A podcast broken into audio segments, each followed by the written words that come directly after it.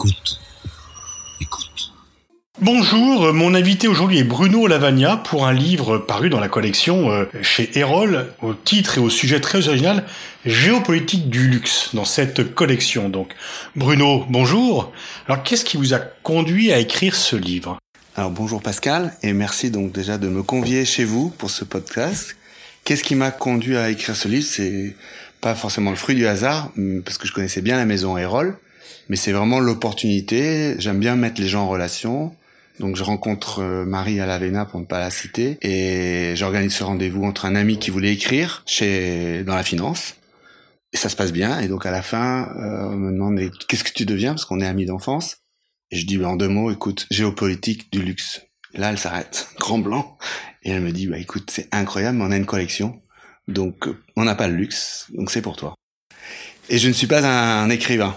Comment définirez-vous la géopolitique du luxe? Quelles sont les la C'est la compétition, la, la rivalité pour la conquête de territoire. Il en va de même pour le luxe? Alors pour moi, la géopolitique, c'est une très bonne question. Euh, j'ai une maman prof d'histoire et géographie.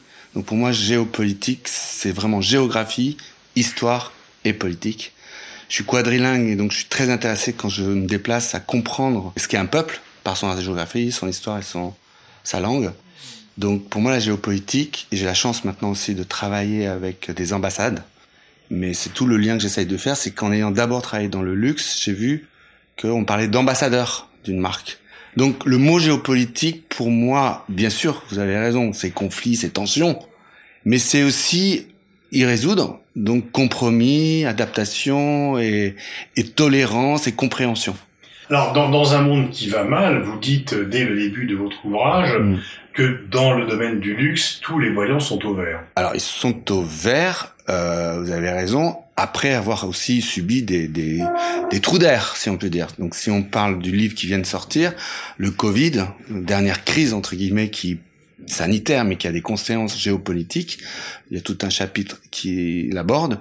Euh, avant de faire du plus 30, donc rétablir il y a eu du moins 30 parce que plus d'avions, plus de transport aérien, le travel retail qui est le duty free qui est quand même comme je le cite le sixième continent bah, à l'arrêt hein, donc ça fait du ça peut faire du moins 25% pour certaines marques de chiffre d'affaires euh, de représentation. Donc ce que j'essaye d'expliquer c'est que le luxe est très euh, agile. Ce mot terme très à la mode.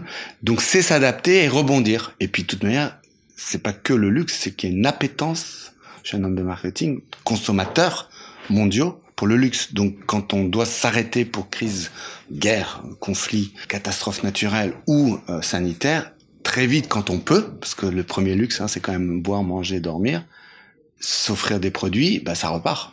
Alors, ce qui est euh, proprement sidérant, c'est la place qu'a pris la Chine, bien sûr complètement fermée au luxe avant 78 et qui aujourd'hui est le premier marché mondial. Les chiffres, vous citez 33 ou 40% de la consommation du luxe se fait en Chine. Exact. Euh, donc c'est tout l'intérêt. Moi j'étais de la géopolitique et le luxe, donc mêler les deux, c'est de montrer que pour qu'une industrie et notamment celle du luxe se développe, il faut qu'il y ait un État à la fois fort mais pas trop. La Chine est un très bon exemple. C'est une dictature mais relativement ouverte quand on regarde d'autres pays plus fermés, hein, Corée du Nord ou autres. Donc oui, dès que Deng Xiaoping en 78 a dit euh, enrichissez-vous, on s'ouvre pour une nouvelle dynamique après la révolution culturelle, ben, en tout cas les, les hommes et femmes du luxe, tels Pierre Cardin, comme Saint-Laurent, on a la chance en France d'avoir des patrimoines iconiques, Dior et autres, ont profité de ce marché. Donc euh, défiler euh, sur la pièce Nénamienne, euh, à la cité interdite. Après, euh, c'est clair qu'ils sont un milliard quatre.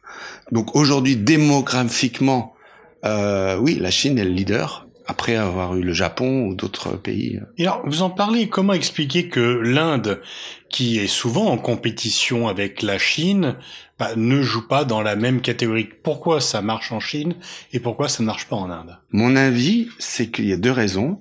C'est que l'Inde est un pays qui euh, s'autosuffit d'une certaine manière, mais ils sont un, milliard quatre, notamment dans le luxe.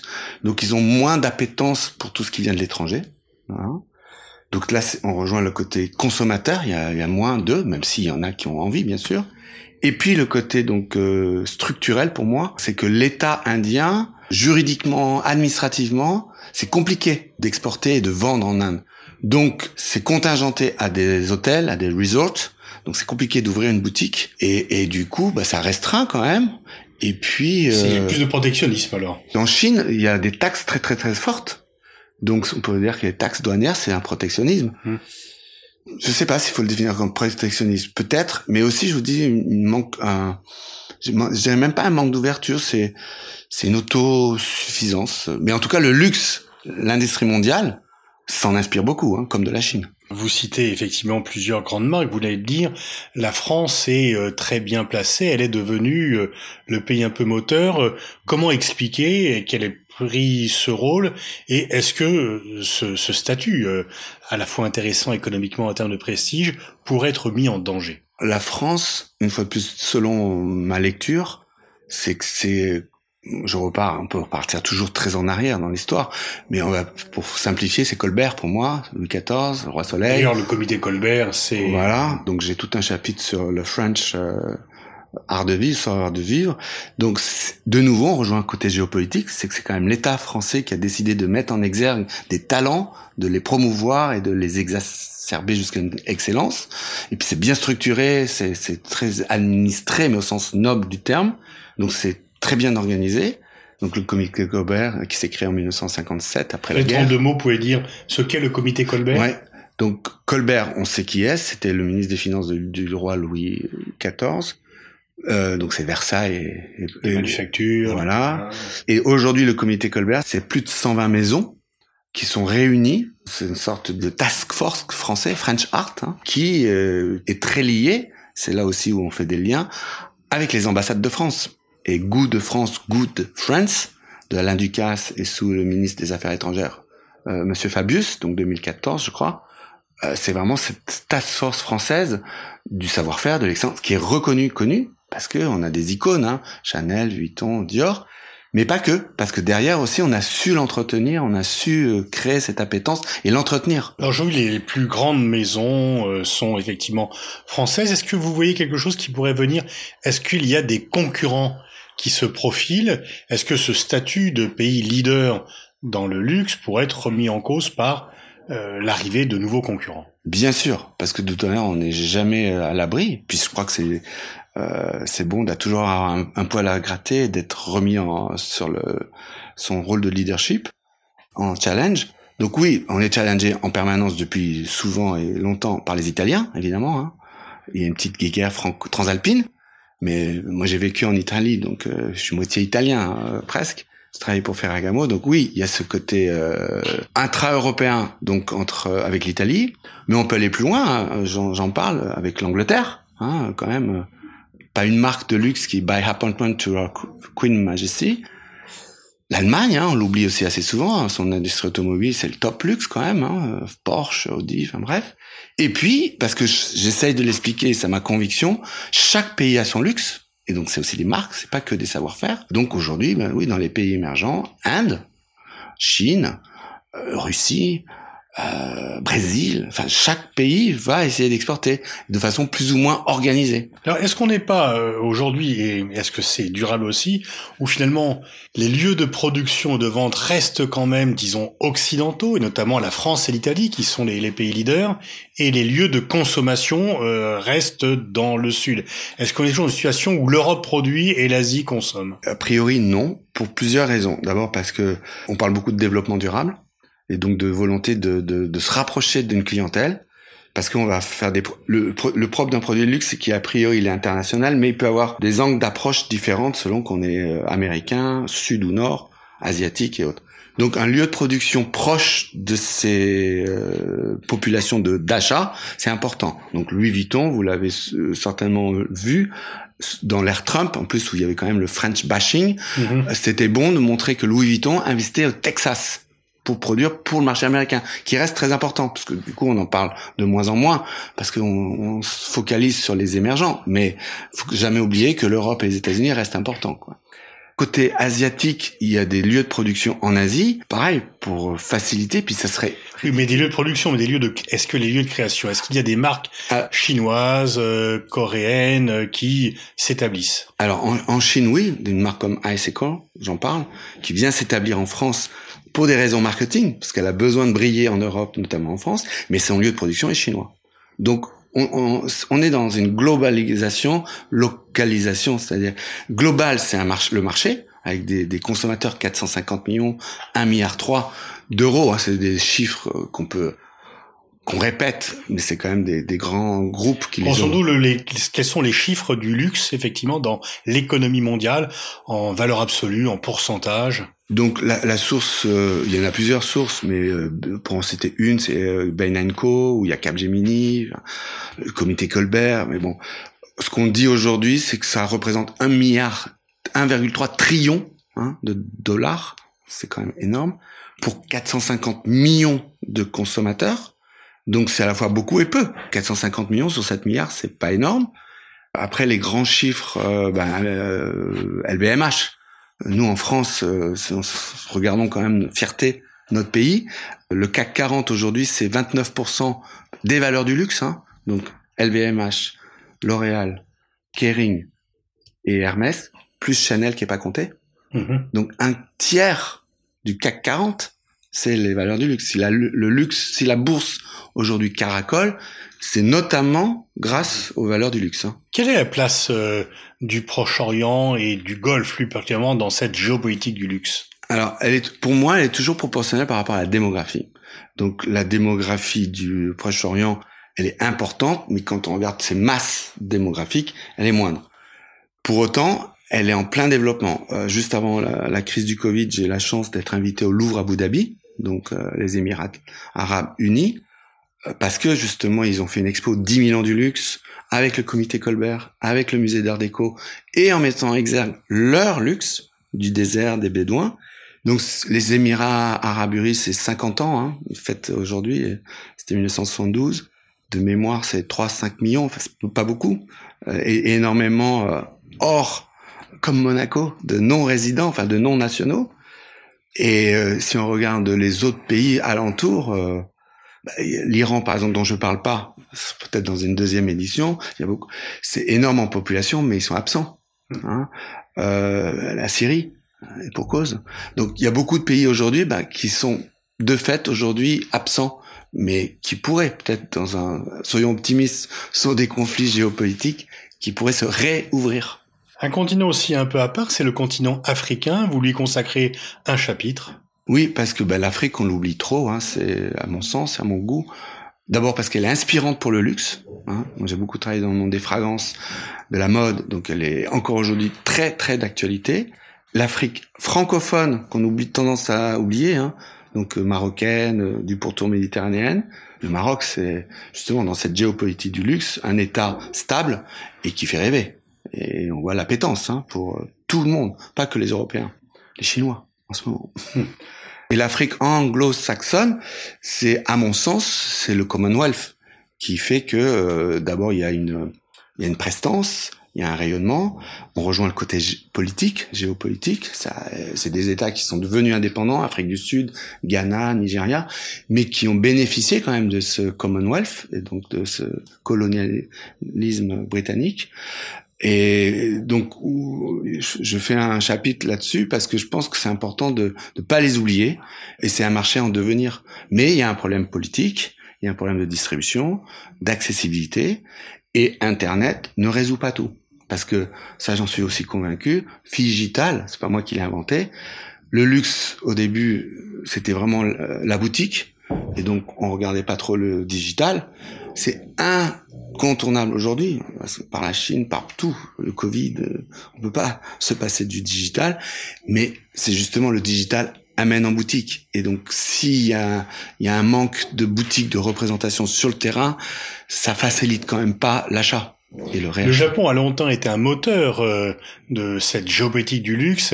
Est-ce que le Japon est maintenant éclipsé par la Chine ou est-ce qu'il garde une place euh, relativement importante? Alors vos termes sont tout à fait pertinents. Éclipsé, mais il reste présent. Moi, je me souviens très bien, il y a une bonne vingtaine d'années, parce que la Chine, c'est des années 2000. Hein. On parle de Deng Xiaoping 78, mais le temps que Mm. le, le, le boom chinois dans le luxe, c'est 2000. Donc ça a 20 ans. Mais donc, euh, moi, je suis des années euh, 60, hein, donc euh, les années 80, 2000, on ne jurait que par le Japon. Et, et euh, j'ai travaillé pour Ferragamo, ça représentait plus de 30% du chiffre. Et les Japonais débarquaient à Florence, mais c'était une razzia. Et la boutique Ferragamo au Japon, elle reste emblématique. Et pour Dior, pour Chanel, euh, si vous connaissez Ginza, le quartier, l'avenue Montaigne du luxe japonais, c'est d'autant plus emblématique que chaque maison se fait une boutique avec un grand architecte. Donc euh, Hermès avec Renzo Piano, enfin, c'est- oui, donc le Japon, ça reste euh, crucial. Alors, le- l'un des défis du luxe, c'est de venir un peu en collision avec un autre grand défi géopolitique, qui est le développement durable. Est-ce que jusque où euh, le luxe n'est pas incompatible avec le développement durable? C'est une critique qu'on entend fréquemment. Oui, oui, oui. Bah, je pense que Et d'ailleurs, vous en parlez vous-même dans votre livre. Bien sûr, bien sûr. Je, je pense que toute critique est, est bonne à entendre. Moi, ce que j'aime bien, c'est essayer de comprendre. Encore une fois, je suis un homme de marketing, donc j'adore le force, faiblesse, opportunité et, menace. Donc, oui, il y a une forte, et c'est heureusement, sensibilité au développement durable. Donc, on a fait beaucoup d'erreurs, il faut faire son mea culpa et autres. Mais si on regarde étymologiquement le luxe, comme c'est au départ un talent d'une femme, d'un homme, par rapport à, la matière, la nature, de transformer, il y avait rien de, c'était complètement développement durable. Ce qui a nuit entre guillemets à, à ce côté s'éloigner du développement durable, c'est le mass prestige, c'est l'industrialisation du luxe. Donc quand vous voulez faire plus plus de sacs Vuitton, plus de tenues euh, vestimentaires et autres, à un moment vous devenez polluant et autres. Donc l'intelligence du luxe, c'est se dire, bah il y a des choses. on sait que c'est la première industrie polluante, c'est le- l'habillement, hein, le textile. C'est pas pour dire ah bah il est plus sale, mais des Zara et des H&M, vu les millions de pièces, c'est moindre que par rapport au nombre de pièces de maisons de luxe. Ça n'empêche que le luxe doit prendre ce, ce- cet item en conséquence parce que de toute manière sinon il serait boycotté et donc va et c'est là où il rebondit mettre en place toute une logistique, tout une processus pour être le plus éthique, développement durable et ça va plus loin, solidaire, circulaire, responsable. Donc une marque comme Veja, c'est du nouveau luxe, mais moi je l'ai vu naître en 2007-2009. Vous voyez ce que c'est? C'est les sneakers, hein, donc c'est pas que le luxe, mais les maisons de luxe se sont aussi appropriées. Ben, c'est vraiment faire travailler au Brésil des femmes, des hommes, les favelas, euh, avec du caoutchouc responsable. Enfin, donc il y a toute une volonté. Et la chance du luxe, c'est d'avoir de l'argent, des moyens, donc de pouvoir euh, vite réagir.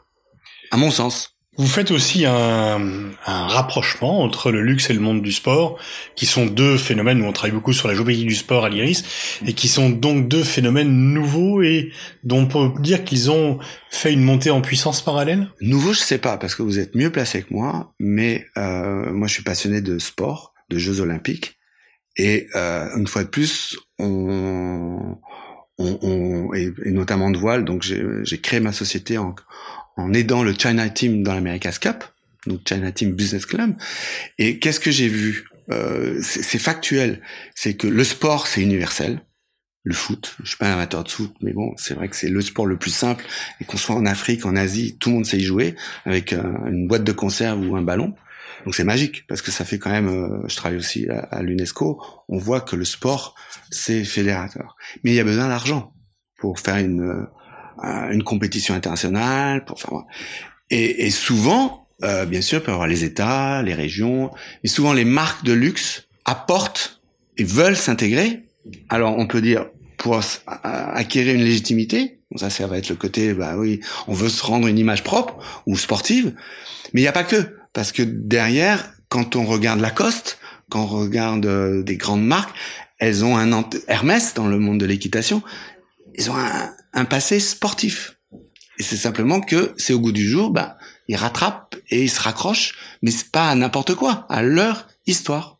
Et enfin, pour finir cet entretien, dernière question, vous parlez aussi du luxe comme un instrument diplomatique, notamment Oui. pour certains États. les, les États dont on vient parler, donc la France, euh, l'Italie, même l'Allemagne, et bien sûr Chine.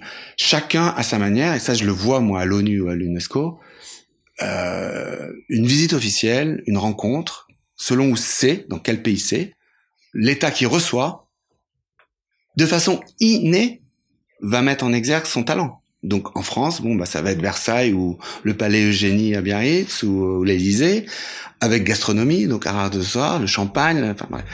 Donc ça fait partie du protocole, c'est ça qui est amusant, c'est inscrit. C'est ce que j'essaye de montrer, c'est que le luxe a profité de la géopolitique, et je pense, et je crois que j'ai pas soulevé parce que je l'ai pas inventé, j'ai simplement lu que oui, le luxe est un outil diplomatique parce que la France le fait très bien, mais la Chine est en train de, de, de comprendre qu'elle a aussi des atouts avec la soie et d'autres choses. Les États-Unis euh, aussi. Hein. Donc chaque pays, quand il, il organise pour son compte ou pour un G7 ou un G20 ou l'ONU ou l'UNESCO ou autre, la Suisse, hein, euh, l'OMS à Genève, c'est intéressant de regarder la Suisse, c'est que ils disent neutre, mais leur diplomatie, euh, chaque fois, est, est, à l'honneur. Merci Bruno Lavagna, je renvoie à la lecture de votre livre Géopolitique du luxe qui est paru aux éditions Erol. Merci à vous Pascal.